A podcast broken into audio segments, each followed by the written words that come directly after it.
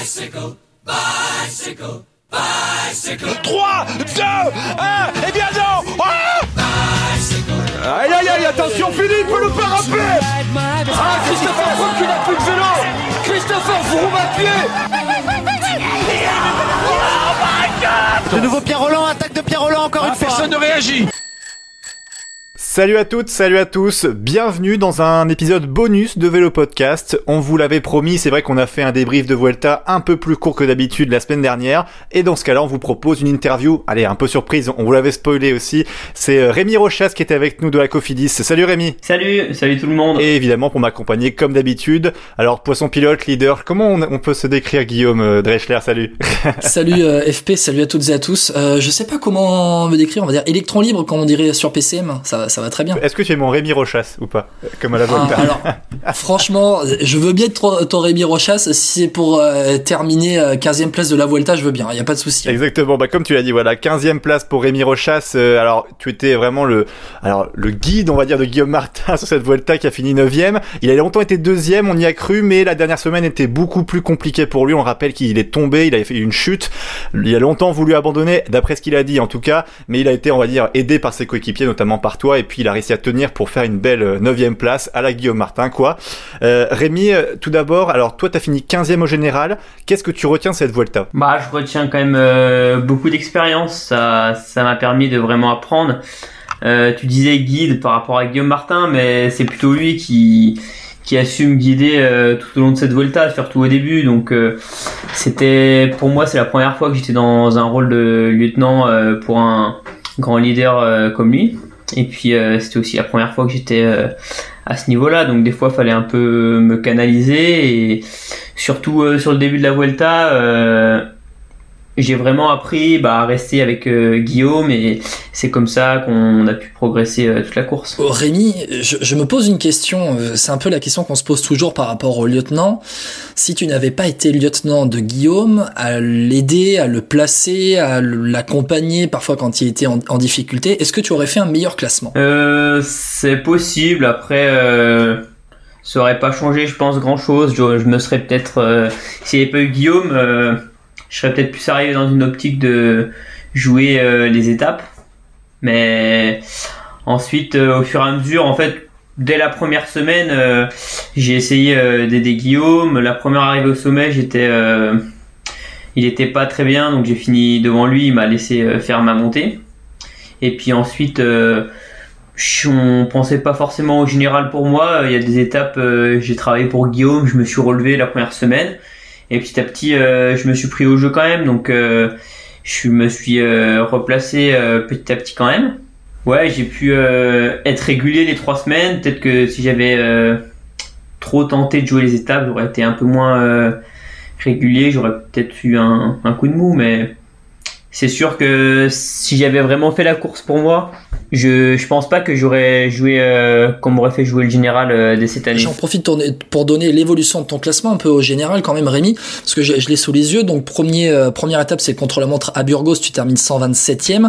Ensuite euh, ben, tu te replaces, hein. il y a notamment l'arrivée à, à Picon Blanco dès la troisième étape où euh, là tu termines 31e et tu te replaces dans le top 20. Après tu dis ensuite que tu t'es relevé peut-être sur des étapes, notamment Albacete, peut-être c'est ça, la cinquième étape où tu termines 131e, tu descends, t'es pratiquement à la 50e place et puis lorsqu'arrivent les étapes de montagne en fin de première semaine, Là, tu reviens à proximité du, top 20 sans jamais réellement lâcher cette, cette place. Tu rentres dans le top 20 et en troisième semaine, tu, grimpes dans le classement jusqu'à terminer 15e du général final. Vas-y, FP. Ouais, mais Guillaume, justement, tiens, je vais rebondir sur ce que tu dis, ce qui est hyper intéressant, c'est qu'on remarque que le classement de Rémi Rochas évolue selon les, les ambitions de Cofidis aussi. Parce que, euh, Rémi, tu me diras si je me trompe, mais la première semaine, quand tu lâches un petit peu, justement, c'est là où Guillaume Martin est pas bien.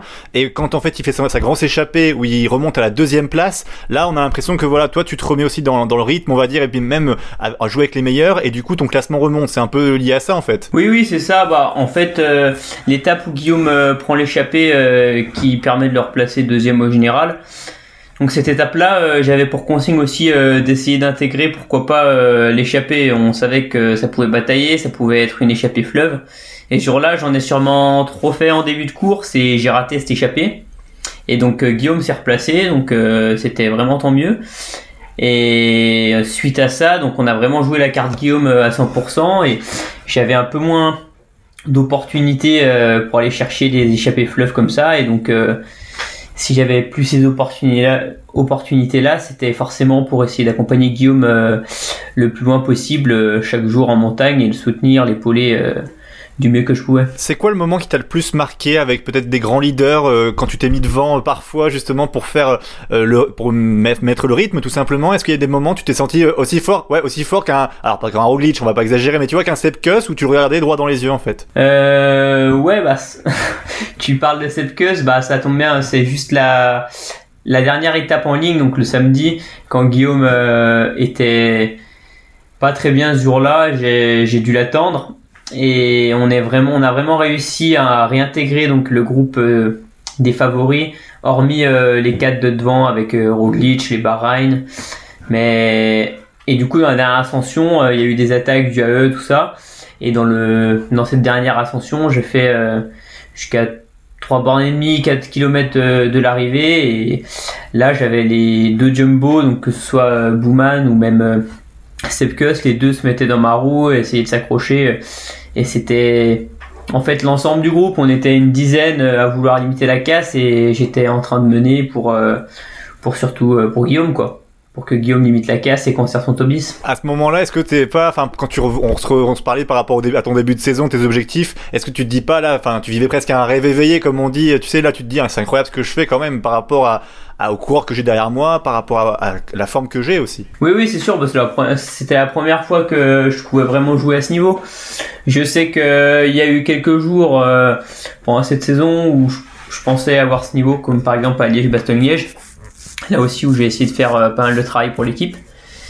Et donc, euh, je suis vraiment content euh, bah, d'en arriver là. Je fais 15e d'un grand tour en ayant aidé mon leader sur trois semaines et je me dis qu'il y a plein de coureurs, des grands noms. ces grands noms, ils ont commencé par, par faire ça et là je me rapproche de leur niveau et je me dis que dans les années à venir, je peux faire mieux. Euh, Rémi, qu'est-ce que tu as appris sur cette Vuelta? Parce qu'on le rappelle, c'était pas ton premier grand tour. Le premier grand tour euh, que tu as à disputer, c'était euh, c'était au printemps. Giro. au Giro, et exactement au Giro où tu n'as pas terminé ton Giro. Tu avais été aussi un peu handicapé. Il me semble que si je me trompe pas, hein, tu étais allé au sol aussi un moment pendant pendant une étape. Je crois que c'était euh, l'étape euh, des Strade Bianche sur euh, sur sur ce Giro. là, sur cette Vuelta, ben, on dirait que tu, tu, tu un peu c'est un peu comme tu vois le, petit le petit qui prend son envol on a l'impression tu vois nous dans Vélo Podcast on a un petit peu cette cette impression là mais tu as côtoyé bon tu en parlais que Bouman les Roglic et tout auprès d'eux, qu'est-ce que tu as pu apprendre qui pourrait te servir euh, dans, le futur? Je sens vraiment une, euh, une sérénité, euh, ils ont vraiment une équipe soudée autour d'eux et c'est vraiment cette tranquillité, ce calme. ils gardent beaucoup la tête froide pendant les courses malgré les situations des fois qui sont un peu dangereuses pour leur classement et c'est vraiment ça le calme, savoir rester calme dans des moments euh, justement intenses. Hein. Est-ce que ça pourrait te permettre euh, dans le futur, la performance que tu as faite, euh, là, d'avoir peut-être plus de responsabilité au sein du, du team Cofidis? Tu en as peut-être parlé avec, avec Cédric Vasseur, avec les directeurs sportifs? Oui, bah, sur des courses dures, je sais qu'ils comptent quand même pas mal sur moi, que ce soit pour essayer d'aller chercher un résultat ou pour aider Guillaume ou d'autres coureurs de l'équipe.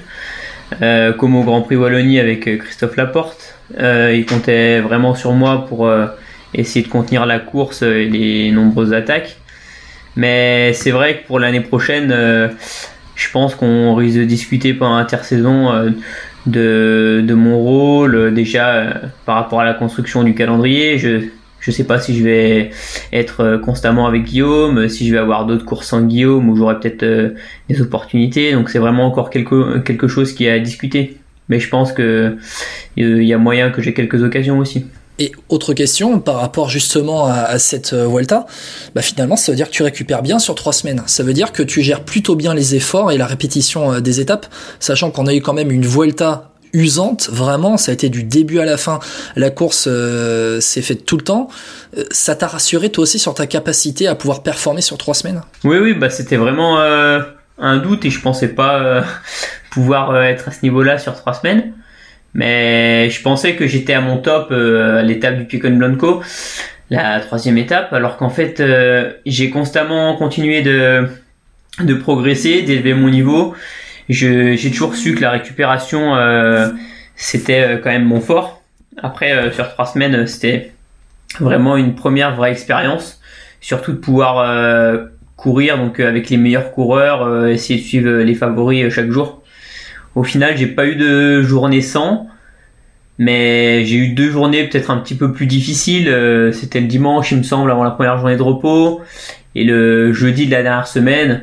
Mais je finis quand même aux alentours de la 30e place, donc c'est toujours le niveau que j'avais en début de Vuelta, par exemple au Picon Blanco. Euh, parlons un peu juste des coulisses, euh, Rémi, parce qu'évidemment, quand on court devant, il y a peut-être aussi des règles qu'on apprend aussi, parce qu'évidemment, euh, t'as pas forcément l'habitude d'être dans des grands tours de trois semaines. Euh, Guillaume l'a dit tout à l'heure. Est-ce que, je sais pas, Primoz, Roglic ou des gens comme ça sont venus te voir parfois pour te dire, genre là, attends, c'est nous qui roulons ou des choses comme ça, parce que à la télé, on le voit pas forcément tout le temps parce que la caméra est pas braquée sur le peloton ou sur le peloton des favoris. Mais est-ce que tu peux nous raconter quelque chose que tu as peut-être eu, une anecdote sur une discussion peut-être avec un coureur, un leader par exemple? Tu remarqueras qu'il cible toujours les. Ouais, ça c'est normal aussi. Christophe Laporte part à Jumbo, j'ai encore, les, boules comme on dit. Mais bon, vas-y, Rémi, Petite anecdote par rapport euh, bah, à Primoz Roglic justement et la Jumbo Visma. L'étape où il me semble que c'est Rafal Machka qui l'emporte, ça a bataillé euh, beaucoup en début d'étape. Et au bout d'un moment, bah, tout le monde en avait un peu marre. Euh, et là, un bon groupe d'échappés pas dangereux était parti. Et donc la Jumbo avait bloqué la route et moi, j'étais juste euh, derrière et Primoz Roglic, euh, il m'a dit euh, tranquille maintenant. just enjoy la journée quoi. C'était c'était marrant. ah bah, Passe la journée au bureau, profite du soleil, regarde le paysage. Voilà, c'est ça. Tranquille, on, gère, profite maintenant. oh, c'est sympa, tranquille quoi. et, et, tu parles de tension, tu, tu parles de tension Rémi. Est-ce que tu remarques une différence entre un grand tour une autre course du calendrier sur une semaine ou sur 4-5 euh, jours. Euh, Bah, en fait, le grand tour, ça va vraiment être euh, très tendu constamment pendant la première semaine parce que tout le monde se prend la tête pour pas prendre une cassure de 10 secondes alors qu'au final, au bout d'une semaine, avec les chutes, les étapes difficiles, tout le monde se rend compte que 10 secondes, des fois, classement général peut se jouer pour 10 secondes, mais 10 secondes, c'est pas grand chose sur 3 semaines au final. Et, par rapport aux autres courses, euh, je pense que la première semaine euh, est peut-être un peu plus tendue que les courses d'une semaine euh, du calendrier, mais c'est à peu près équivalent quand même. Après, le reste du grand tour euh, est un peu plus détendu en général. Sur Guillaume Martin, donc évidemment, tu as été son lieutenant euh, pendant toute cette Vuelta. Euh, il était en grande souffrance lors de la dernière semaine. justement, est-ce que quand on est lieutenant aussi, au-delà de l'aspect physique où tu aides ton leader à arriver le plus vite possible pour réduire l'écart avec ceux de devant, est-ce qu'il y a aussi un, un, côté moral où ah, tu lui parles beaucoup? Est-ce que tu lui as parlé pour l'encourager, pour lui dire allez Guillaume, ça va aller, tiens le coup, ça vaut le coup pour un top 10 au moins? Enfin, parce qu'il était deuxième longtemps et on peut se dire à un moment donné quand on décroche un peu à la Miguel Angel Lopez, hein, j'exagère un peu, mais tu vois, euh, j'arrête là, j'abandonne. Mais tu vois ce que je veux dire? Est-ce que tu parles beaucoup à, Guillaume dans ces moments-là, à Guillaume Martin? Euh, Guillaume, c'est quelqu'un, on n'a pas besoin de beaucoup euh, parler. au début de Vuelta, j'essayais, mais on a vite compris que on se comprenait très vite du regard selon la situation de la course. Après, c'est sûr que la dernière étape, il a, il a été en difficulté assez tôt quand même euh, dans les, l'école euh, des 50 derniers kilomètres. Donc euh, j'essayais toujours d'avoir un petit mot, d'encourager, pas grand chose, mais toujours un petit mot régulier pour essayer ouais, qu'on garde le cap. Puis euh, personnellement aussi. Hein. en tout cas, merci beaucoup Rémi d'avoir été avec nous. Bah, merci à vous. Hein. Et puis belle fin de saison. Alors euh, où est-ce qu'on va te retrouver en fin de saison, Rémi? Euh, Donc sur le sur Paris Chauny dimanche prochain, le 26. Puis ensuite euh, les Trévalais Varésinais, Milan-Turin, Tour de Lombardie le 5, 6 et 9 octobre. Et peut-être une autre course en Italie le 11, Coppa Agostini.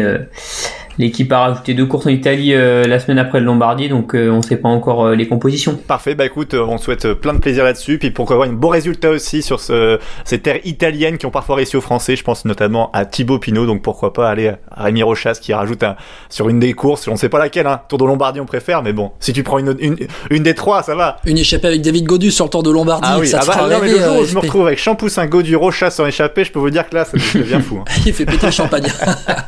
ah, c'est clair. Bon, en tout cas, merci Rémi. Puis, merci Rémi. Merci à tous de nous suivre, hein, toujours aussi nombreux sur Vélo Podcast. Alors, c'est terminé pour cet épisode bonus, mais on revient cette semaine, c'est promis, avec un épisode spécial mondiaux. Puis on parlera aussi de Paris-Roubaix la, la semaine prochaine, des hommes et des femmes. Allez, ciao à tous.